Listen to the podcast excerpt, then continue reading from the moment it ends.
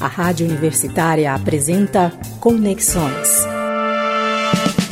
Uma produção da TV UFG.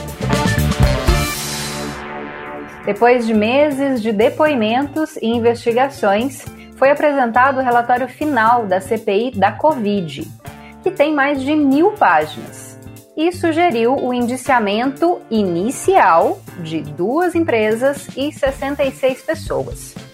Dentre elas estão o presidente da República, Jair Bolsonaro, três filhos dele, Eduardo, Carlos e Flávio, o ex-ministro da Saúde, Eduardo Pazuello, também o atual ministro da Saúde, Marcelo Queiroga, outros ministros e ex-ministros, empresários, deputados federais, médicos, blogueiro, muita gente envolvida nessa CPI. E na avaliação do relator, Renan Calheiros, o governo foi omisso na pandemia, demorou a comprar vacinas, insistiu em remédios ineficazes e causou mortes ao apostar na contaminação em massa da população.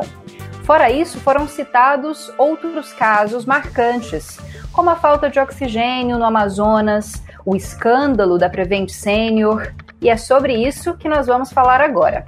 A CPI da Covid é o tema do, do debate do Conexões desta terça, dia 26 de outubro de 2021.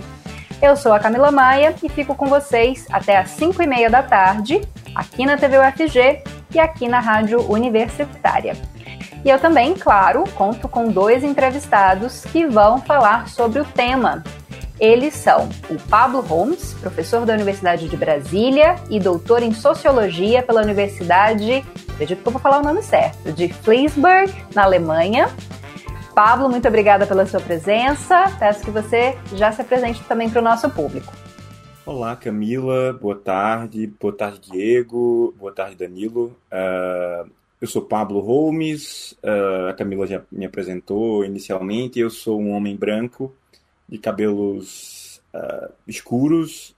Eu estou vestido com uma camisa azul, um paletó cinza e estou na minha casa também em Brasília. Uh, no meu escritório, uh, onde eu estou, há um, uma estante de livros também e um guarda-roupa uh, no, no, no, meu escritório em casa. Bom, e também contamos com a presença do Danilo Henrico Martucelli, ai, acho que eu errei, professor da Universidade Federal da Fronteira Sul e doutor em Ciência Política pela Universidade de Campinas. Falei certo, Danilo? Já peço para você também se apresentar para a gente. Falou sim, Camila. É, boa tarde a todos e todas e todes. Boa tarde a Camila, boa tarde ao Pablo, ao Diego. Enorme satisfação participar desse programa. Eu tenho cabelos castanhos, curtos, barba, estou com a camisa azul clara, na sala de casa com fundo branco, um quadro desenhado pelas minhas filhas e um outro quadro que tem a figura de um pensador alemão chamado Karl Marx, mas que não aparece na tela. Né? É, então, enfim, as outras informações acho que já foram dadas, sou branco, né? É, então, é, essa é a apresentação que eu teria que fazer. Bom, antes da gente começar o debate, só vou relembrar para você aonde que você pode assistir ao Conexões.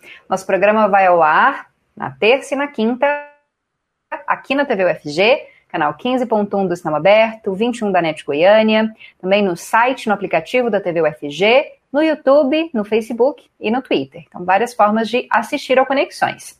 Dá também para ouvir o nosso programa na rádio universitária, nos 870M, no site da rádio e no aplicativo Minha UFG. Se você não conseguir assistir ao vivo, você pode conferir o nosso programa nas redes sociais, fica lá guardadinho, e pode também escutar a conversa, que fica salva em formato de podcast nos perfis da Rádio Universitária, no Deezer e no Spotify.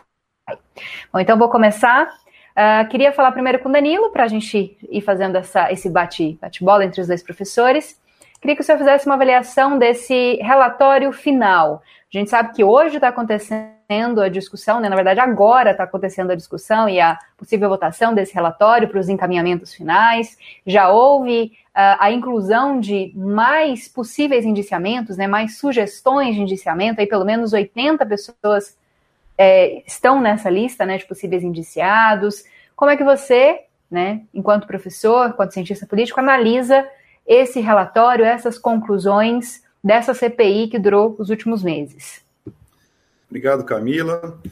Bom, em relação aos resultados desse relatório, acho que é necessário é, tentar tentarmos enquadrar né, o lugar que tem essa CPI no cenário político nacional nos últimos meses, né, ou talvez desde que iniciou a pandemia.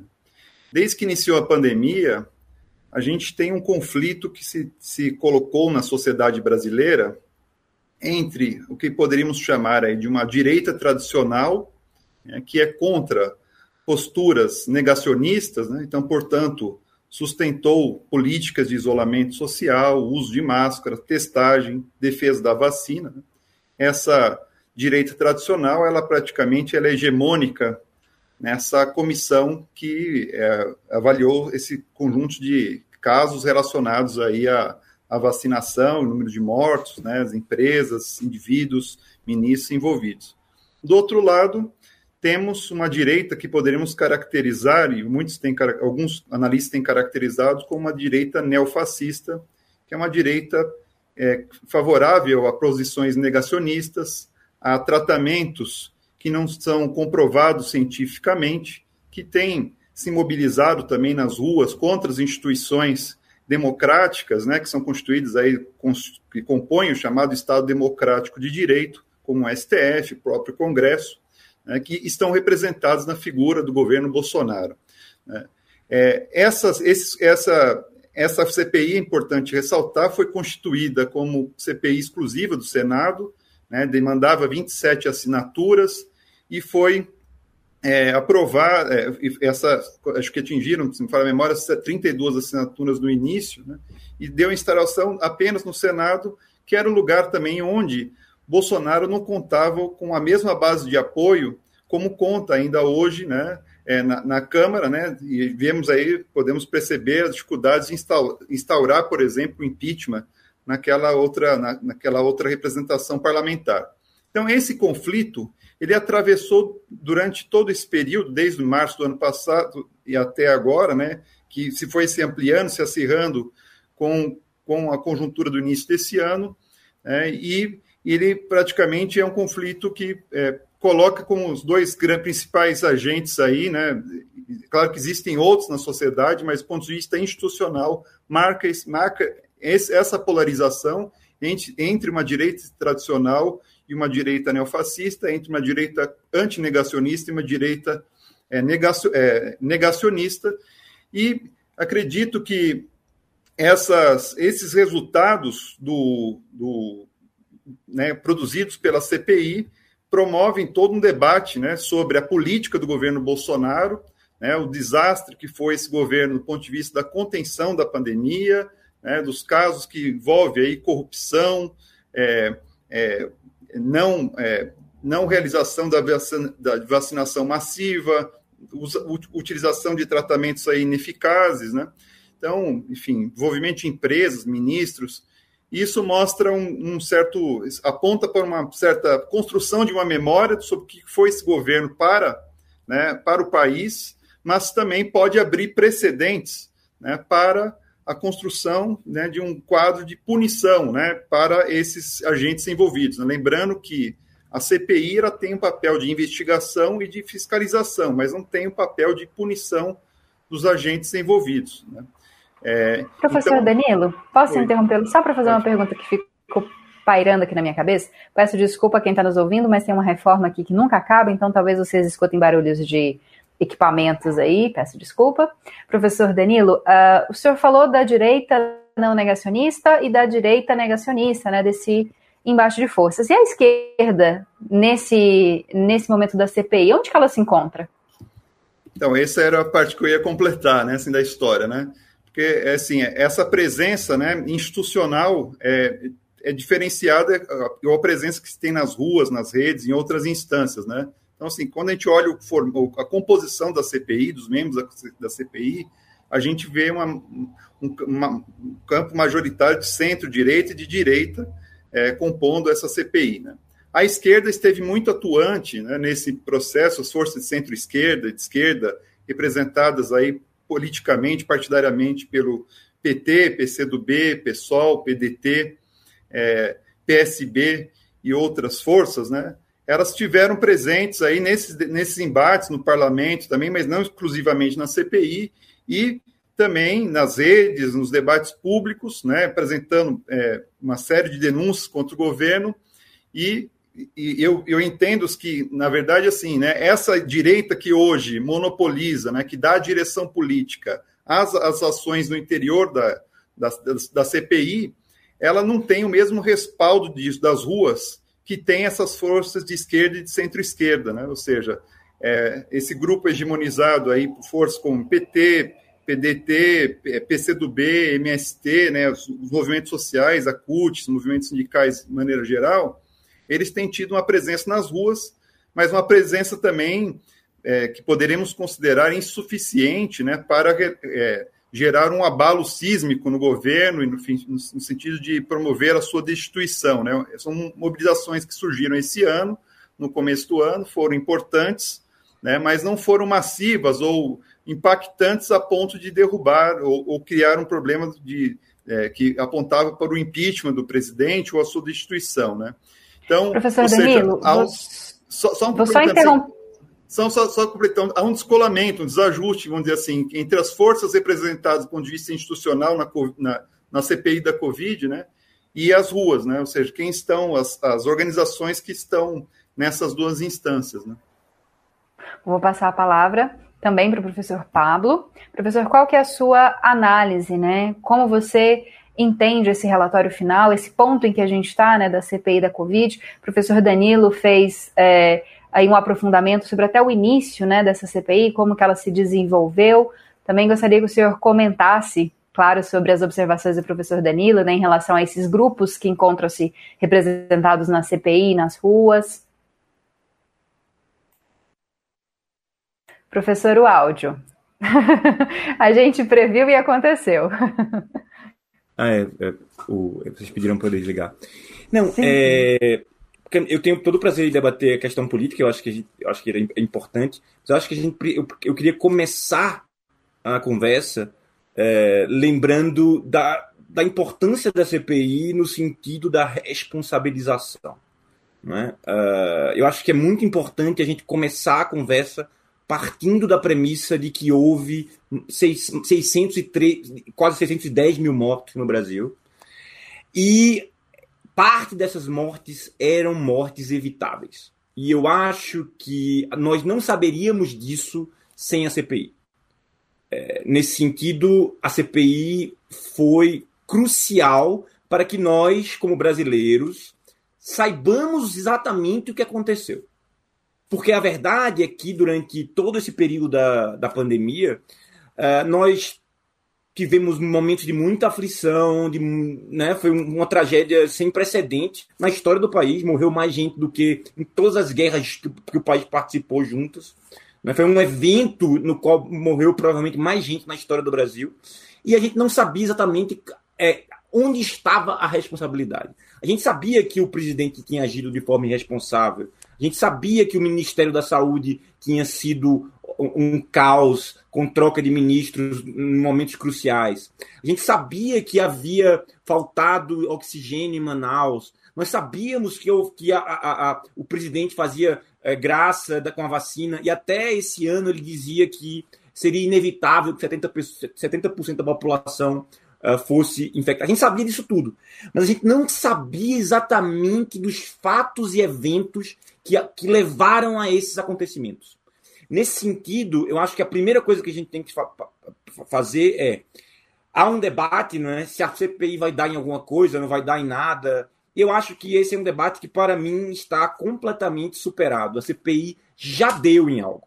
Nós descobrimos coisas efetivamente. Hoje nós sabemos que uh, o governo, durante grande parte do período da pandemia, decidiu de forma consciente optar por uma estratégia que era a de que 60 a 70% da população seria contaminada e que as mortes causadas por isso seriam inevitáveis. E eu não estou dizendo algo, não é uma versão. É, se houver alguém que apoia o presidente nos ouvindo, é, eu, eu ontem para hoje eu estava olhando o relatório, eu, eu vi ao menos oito, ou nove vídeos em que ele repete isso de forma explícita e expressa. Ele diz isso sem nenhum problema. Ele diz: é inevitável. Ele usa muito a expressão: a pandemia é como uma chuva, vai molhar a todos.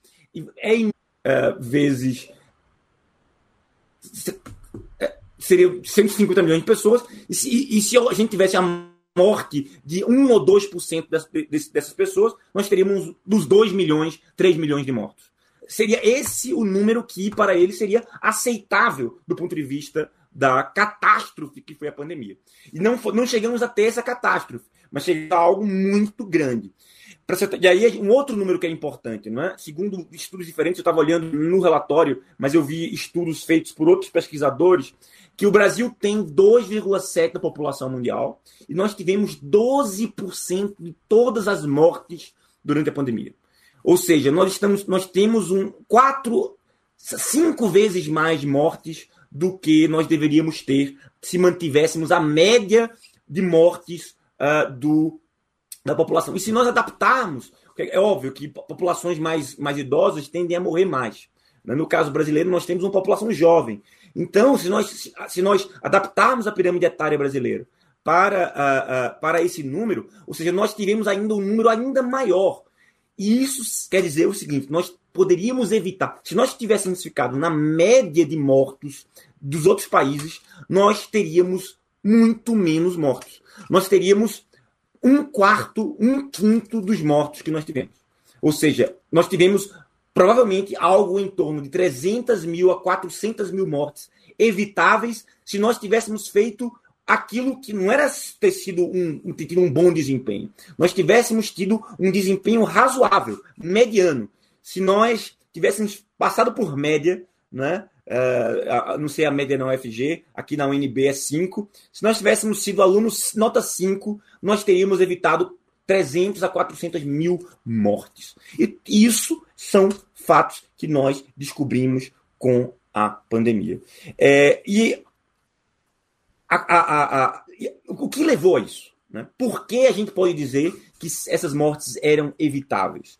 E aí eu acho que a pandemia nos esclareceu sobre eventos e fatos e decisões tomadas no âmbito do governo que nos levaram a essa situação. A primeira delas foi o estímulo explícito, expresso do governo em relação à noção de que não havia risco e que as, e que as pessoas poderiam sair às ruas sem medo, porque não havia do que, o que temer, porque era uma gripezinha, porque não, a, a pandemia não oferecia risco. E essa, essa é, é, é tem vídeos de, do, do, governo é, até maio desse ano dizendo é, coisas desse tipo. Mas houve propaganda oficial, né? É, tem um documento na CPI também que a gente que está no relatório final, um vídeo que foi promovido, foi, inclusive gastou-se alguns milhares de reais para produzir um vídeo que eu acho que alguns aqui, né? Eu mesmo lembro dessa campanha. O Brasil campanha, não pode parar.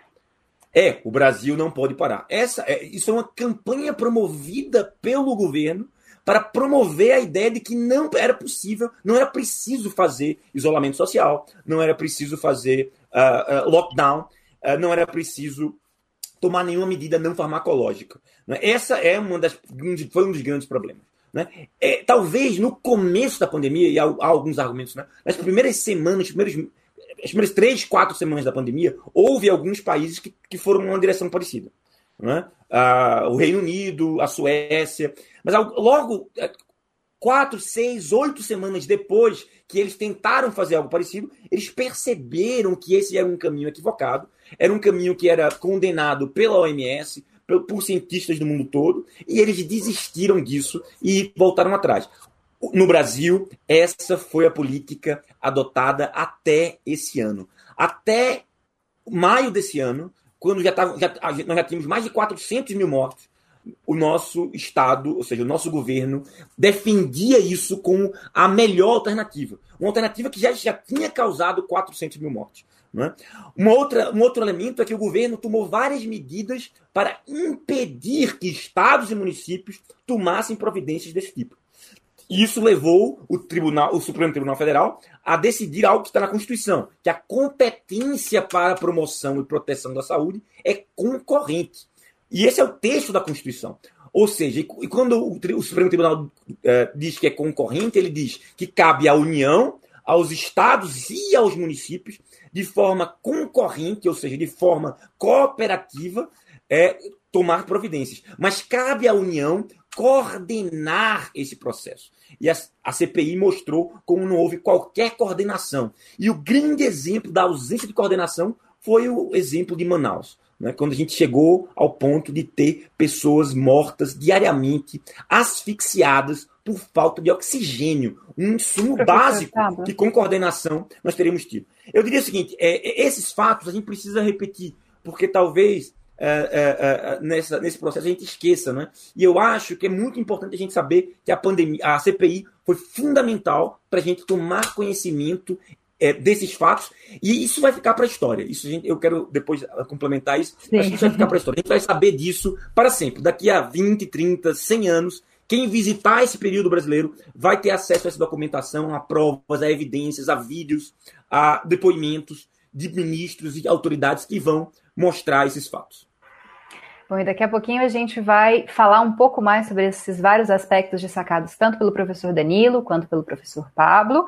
Eu peço a sua participação, porque a gente sempre gosta de receber as suas questões, as suas dúvidas, também os seus comentários. Por isso, já vou ler aqui rapidamente, antes do intervalo, o Renato de Paula parabeniza a TV por, pelo debate, diz que é essencial analisarmos, analisarmos perdão, com rigor os acontecimentos em torno da CPI e dos seus desdobramentos. Muito obrigada, Renato de Paula.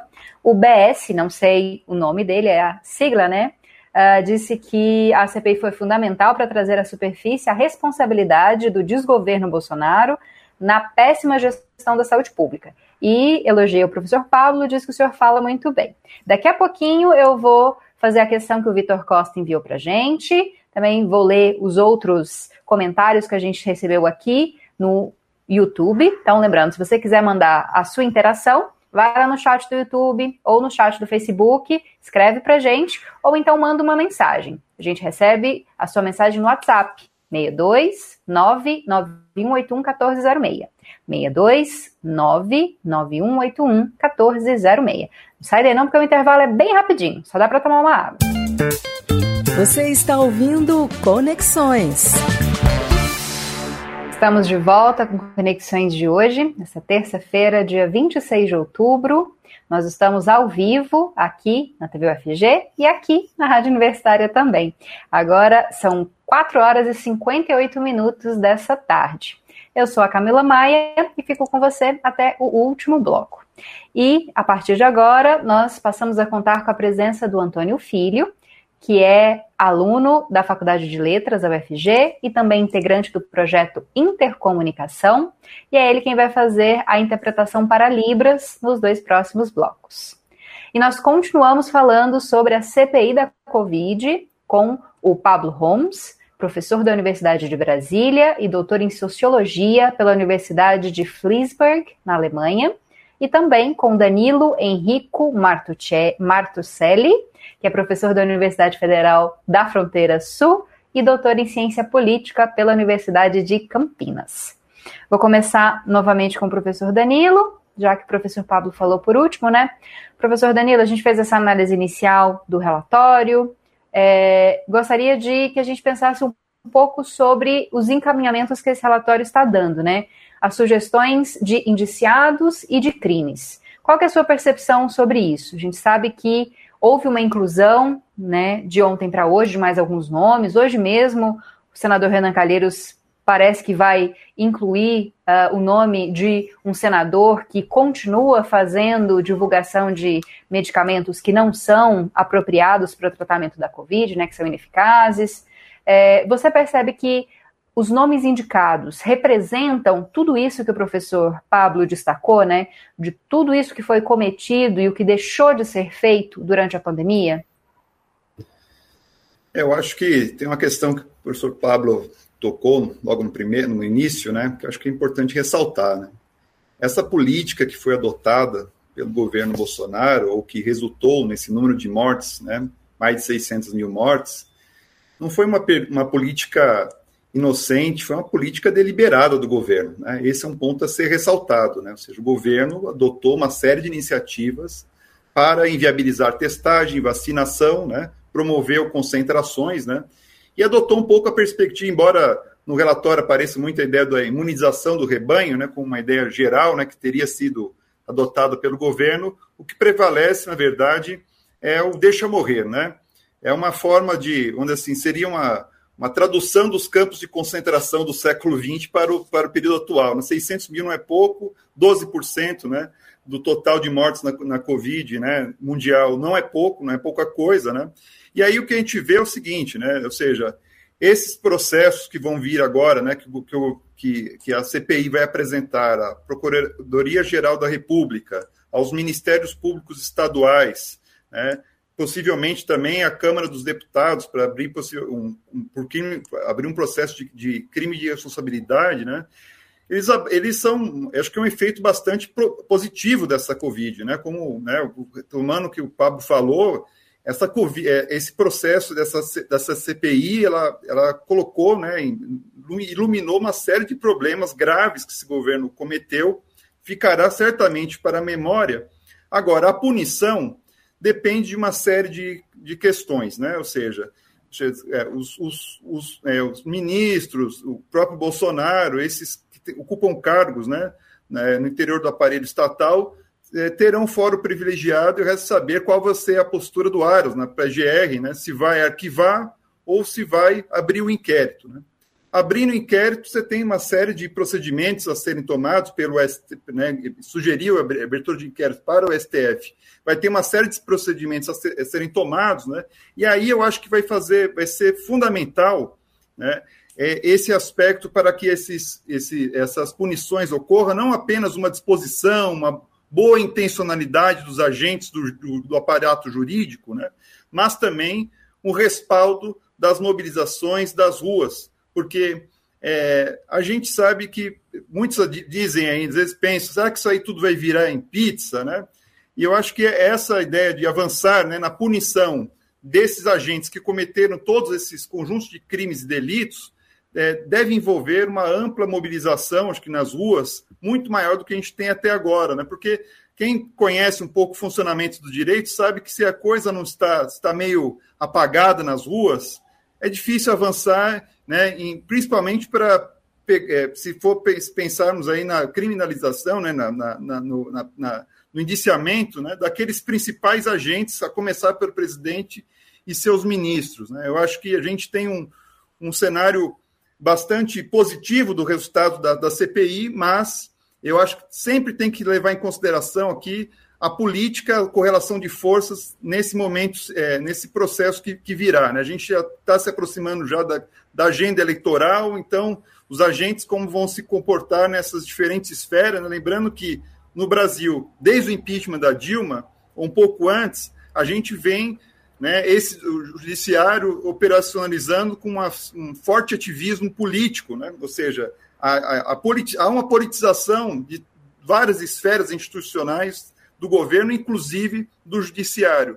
E, de alguma maneira, o judiciário responde a essas pressões sociais. Né? Então, sem pressões sociais, é, pode ser que esse conjunto de crimes né, que estão sendo enunciados né, no relatório final e, a, e, as pessoas que estão sendo vão ser indiciadas, elas não sejam efetivamente, não sofram as sanções que são que o relatório aponta como importantes né, para a gente, gente resolver esse problema da pandemia né, e, e, e, os seus responsáveis por esse tanto número de mortes como a gente vê até agora. Né? É isso.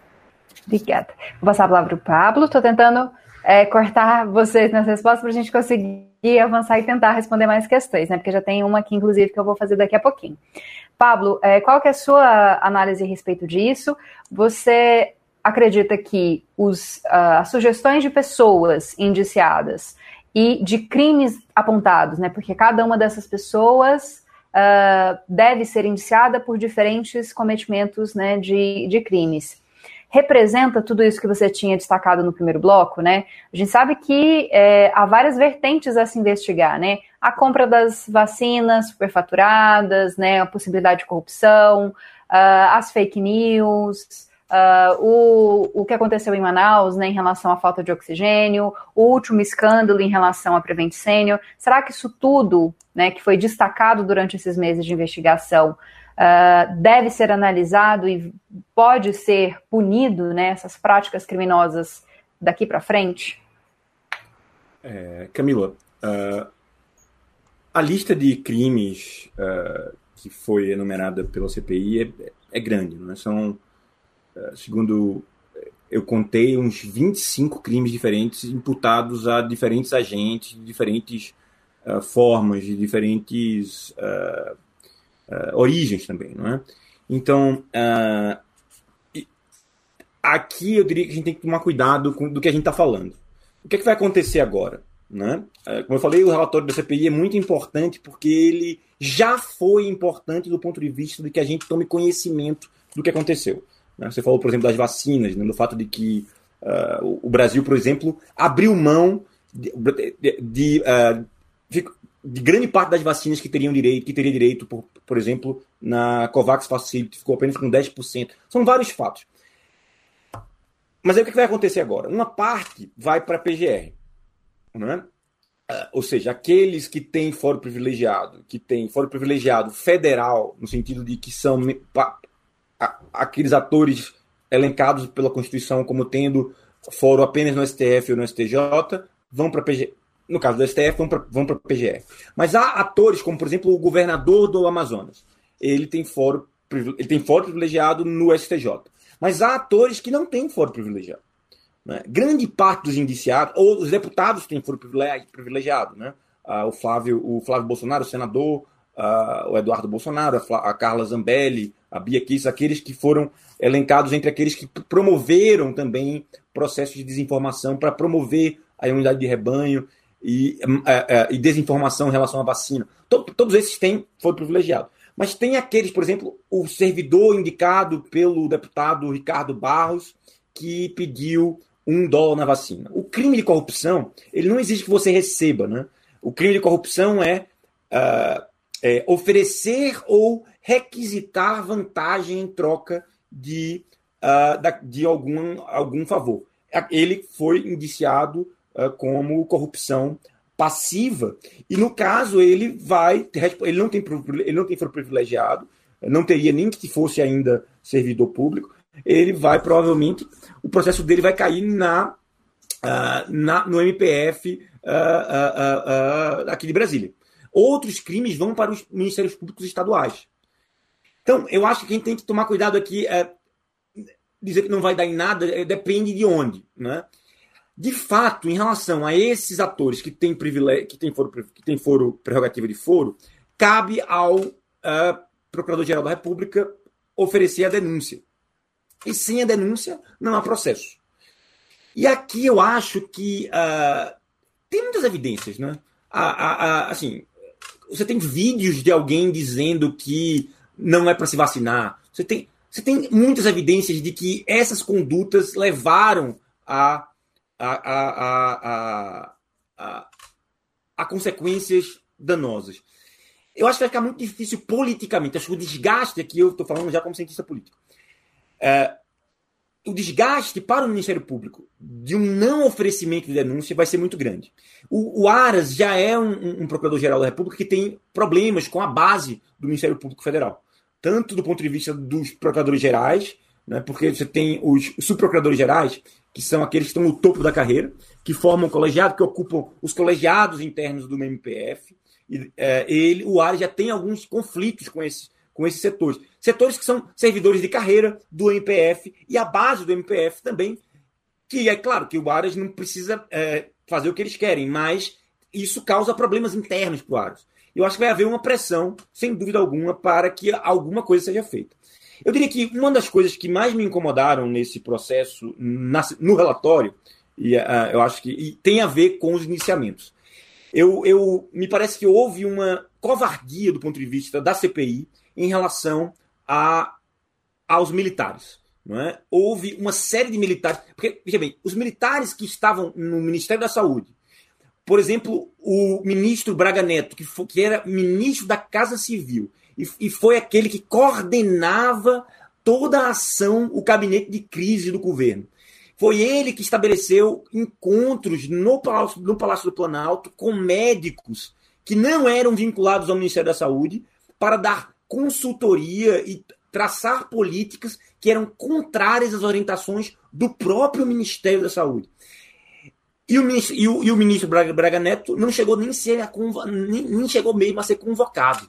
Né? E outros atores militares também não foram convocados, e o único indiciamento do Braga Neto é por, é por promoção da pandemia, mas há uma, uma série de outras práticas, de outros atos, que é, se o Bolsonaro for indiciado, não há razão por que não indiciar o Braga Neto. Me parece que essa foi uma decisão política da CPI, e eu acho que isso reproduz não é, no Brasil um certo, uma certa trajetória na qual o poder civil, ou seja, aqueles que são eleitos por nós, têm um certo receio de enfrentar militares quando eles cometem crimes.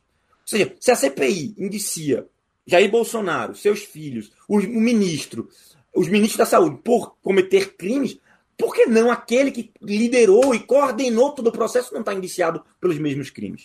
É? E aqui eu acho que é um, é, é um problema para a gente, porque na minha opinião, é, não é possível que uma democracia seja saudável sem que ela responsabilize as pessoas. Ah, mas porque os, os militares podem ameaçar o Congresso, ameaçar a democracia? Então nós estamos numa democracia frágil.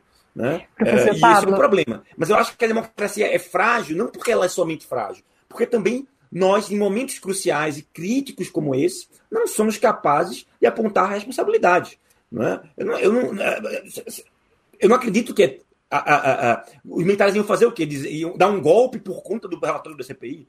Isso não é possível. Né? Se, se isso fosse, fosse possível, então é melhor que, eles, que a gente já uh, tenha isso para que a gente possa viver a realidade de uma democracia que é limitada. Na minha opinião. Você vou ter que é, interrompê-la. Tem um erro político aqui que poderia ter sido feito, que é o indiciamento de alguns atores que foram centrais nesse processo. Bom, a gente tem dois questionamentos, eu vou passar no próximo bloco. Antes, queria fazer só um comentário que o Vitor fez aqui, que diz que o trabalho da CPI tem ressalvas, claro, mas é um belo trabalho, né? Que esclarece as omissões do governo no combate à pandemia, mas que ele tem medo de, por morosidade da justiça, esse processo se arrastar por anos e uh, os investigados seguirem impunes, né? E atuando na vida política brasileira. É, sei que a gente poderia falar durante várias horas né, sobre essa CPI, mas infelizmente a gente tem uma hora só. Então, o próximo bloco é o bloco final do Conexões, que a gente vai tentar responder essas duas questões que a gente recebeu aqui pelas redes sociais. Vou repassar cada uma para um dos nossos entrevistados. Peço que você continue acompanhando a gente. Nosso intervalo é rapidinho, daqui a pouco a gente volta. Você está ouvindo Conexões. Estamos de volta com conexões dessa terça-feira, 26 de outubro. Agora são 5 horas e 14 minutos. Nós estamos no último bloco do Conexões de hoje, que discute a CPI da Covid, que está nos seus momentos finais. Eu fico com você até às 5 e meia da tarde, aqui na TV UFG e aqui na Rádio Universitária. Nesse último bloco, a gente continua com o Antônio Filho, que vai fazer a interpretação para Libras. Ele, que é estudante da Faculdade de Letras da UFG e também integrante do projeto Intercomunicação. E nós continuamos também conversando com o Pablo Holmes, professor da Universidade de Brasília e doutor em Sociologia, e com Danilo Henrique Martucelli, que é professor da Universidade Federal da Fronteira Sul e doutor em Ciência Política. Vou mudar o, o caminho que eu faço normalmente para a gente ter o professor Pablo começando esse bloco. Vou fazer uma pergunta que eu recebi para cada um. Se der tempo, a gente tenta incluir mais um questionamento aqui, porque eu acredito que esses são mais curtos, talvez. O Vitor, lá no início do nosso programa, pergunta sobre os crimes que foram cometidos pelo presidente Jair Bolsonaro, que podem ser julgados nas cortes internacionais, nas cortes penais internacionais.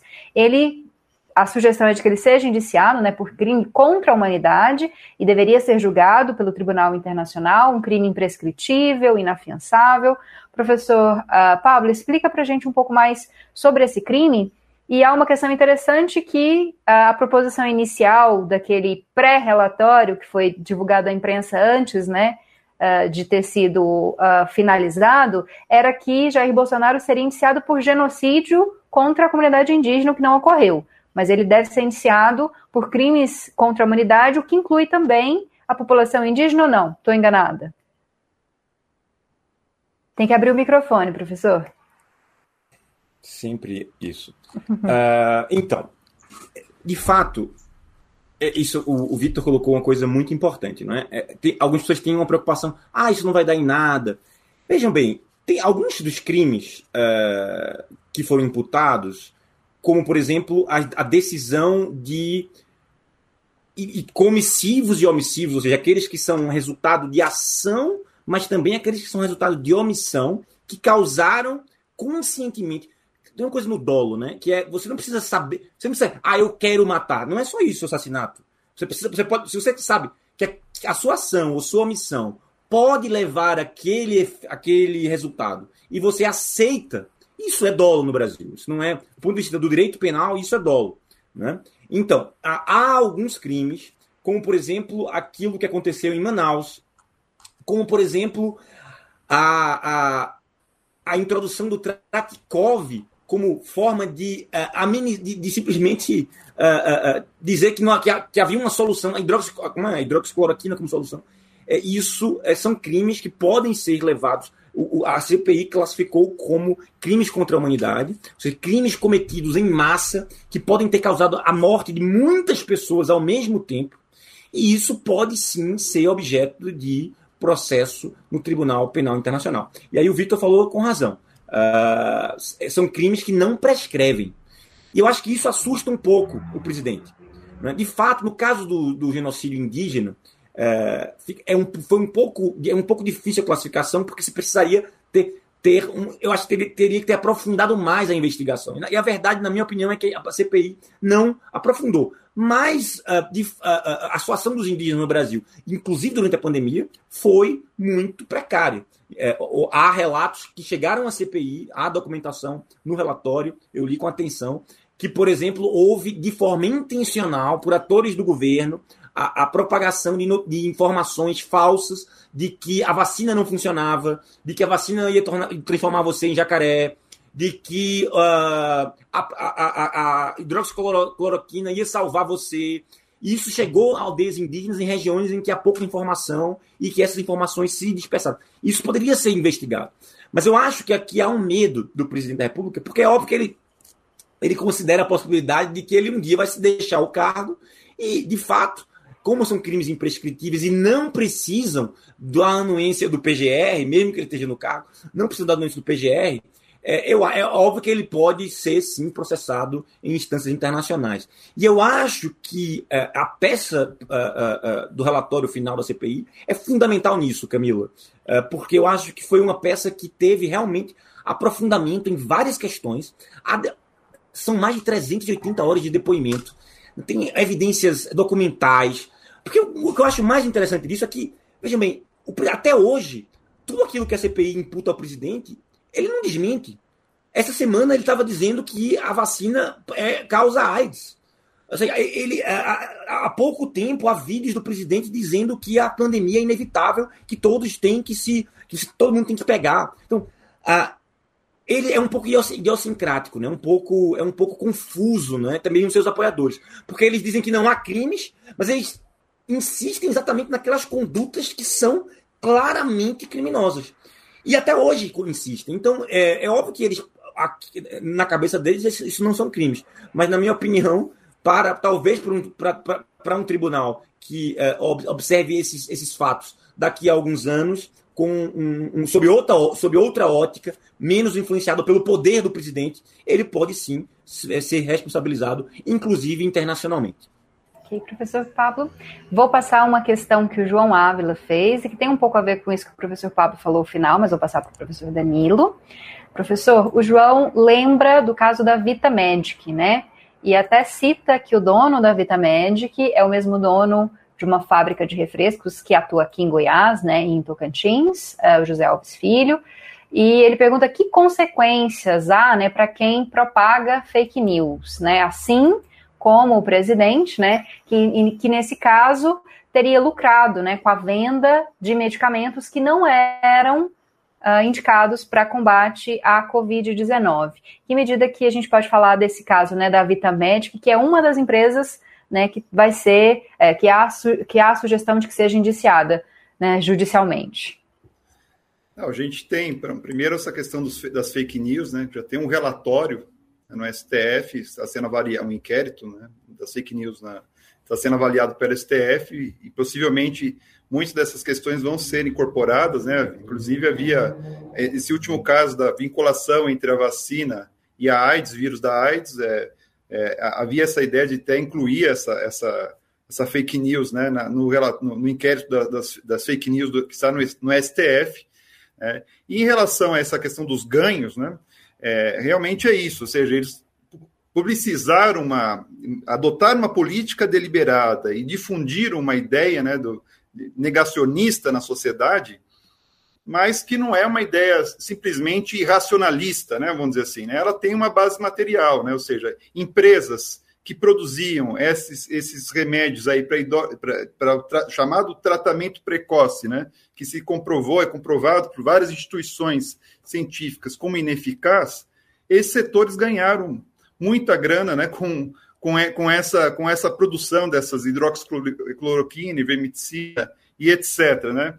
E aí, ou seja, é, teria outra questão que também surgiu, né, uma questão que surgiu muito curiosa durante a pandemia, em cidades como Chapecó, né, que você tem mais ou menos é, uma, farmácia para cada 700 habitantes. Né? É, cresceu muito o número de farmácias aqui na, na região. Né? No, meu quarteirão aqui tem umas três, tem três, é, quatro, quatro farmácias na, no campo de visualização da minha janela de casa. Né? E isso cresceu muito por conta da pandemia. Né? Então, esses aspectos aí, ou seja, tem gente que está lucrando com isso. Né? E tem outro aspecto que eu acho que é fundamental também ver, né? A né, das classe, da classe médica né, e das suas representações. Né, a, a, a, posição que teve o Conselho Federal de Medicina, né, adotando uma postura abertamente é, negacionista durante todo esse processo, né, muitos aí ganhando, né, lucrando em cima da morte alheia. Né, é isso que aconteceu, e é aí que é importante retomar aquilo que eu falei no começo ali, né, ou seja, essa política negacionista não é um, um aspecto irracionalista descolado de um movimento político.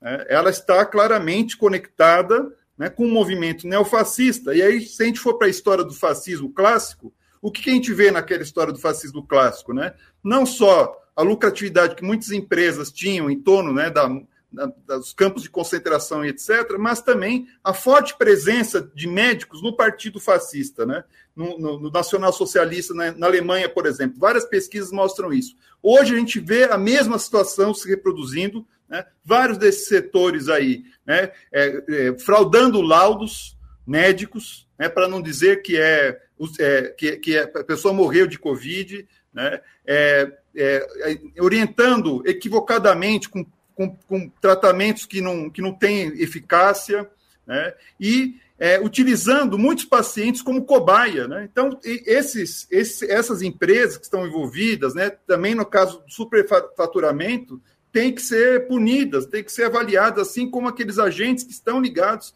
a muitas dessas empresas, como especialmente esses ambulatórios, esses hospitais privados, que te, cumpriram um papel bastante nocivo. E aí termina um pouco minha fala dizendo o seguinte, né? Nesse momento que a gente está agora na sociedade, mostra quais são as virtudes do mercado e quais são as virtudes do sistema público, né?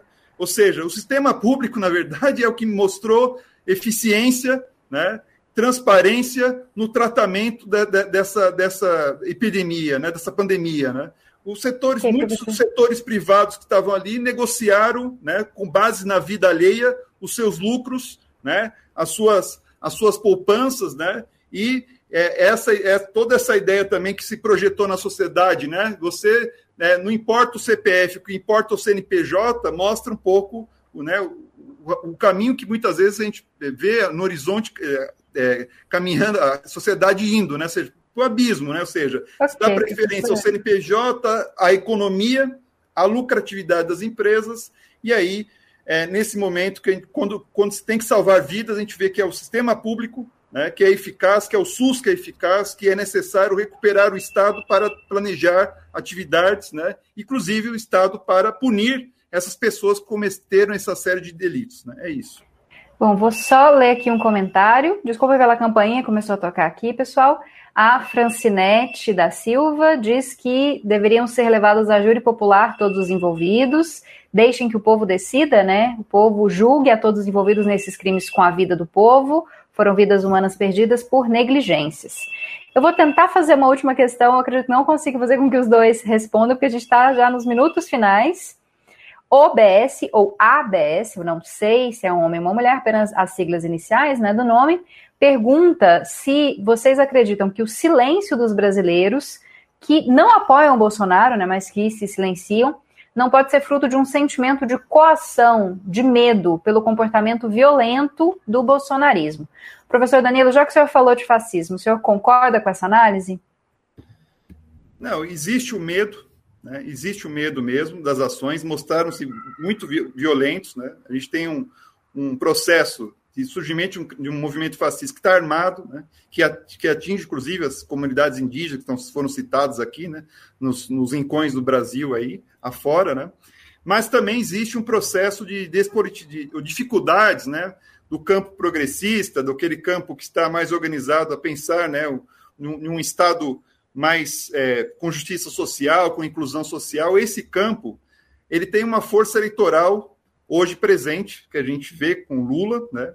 Mas, é, do ponto de vista das ruas, da politização, ele tem dificuldade, ele está desconectado das grandes parcelas da população. O que a gente vê hoje muito nas ruas são o quê? Setores de classe média predominantemente, né? A grande massa da população, trabalhador manual, camponês, operário, etc., ainda está fora, por medo, por dificuldade financeiras, por ter que lidar de outras coisas, né, que para além de uma possível revolta, mobilização, né? Então a gente vê o cenário de que esse movimento agora, de alguma maneira, está neutralizado, esse movimento neofascista, né? É, desde pelo menos da carta do Temer ali, é, esse movimento deu uma arrefecida, né? deu, uma, deu uma acalmada, mas pode vir a retomar. Por exemplo, agora quando surgir, né, caso o STF vai avaliar esses, esses crimes, né, caso a, a, PGR oriente a abertura do inquérito, né, é, esses movimentos vão voltar às ruas para é, se posicionar oh. contra o STF e contra setores políticos, né? Imprensa, okay, etc. Né? Então é isso. Vou ter que interrompê-los, porque eu já escutei o Carlos aqui no meu ponto, dizendo que a gente tem que encerrar, infelizmente. Muito obrigada, professor Danilo, pela sua presença. Obrigado, Camila. Foi um prazer debater Muito obrigada. Obrigada, professor Pablo, também pela sua presença. Muito bom obrigado, receber os dois obrigado. aqui. E obrigada também, Antônio. Obrigada a você que nos acompanhou. Quinta-feira tem mais conexões, às quatro e meia da tarde. Vou mandar um abraço especial que fui solicitada aqui a um grupo de pessoas que discutem política, do qual eu faço parte, que sempre participa aqui do Conexões, o Amigos Democratas. Um abraço para todos vocês que nos acompanham e para você também aí que está em casa. Um grande abraço, uma boa noite para você e até quarta. Até quinta, perdão. Terminamos de apresentar Conexões uma produção da TV UFG.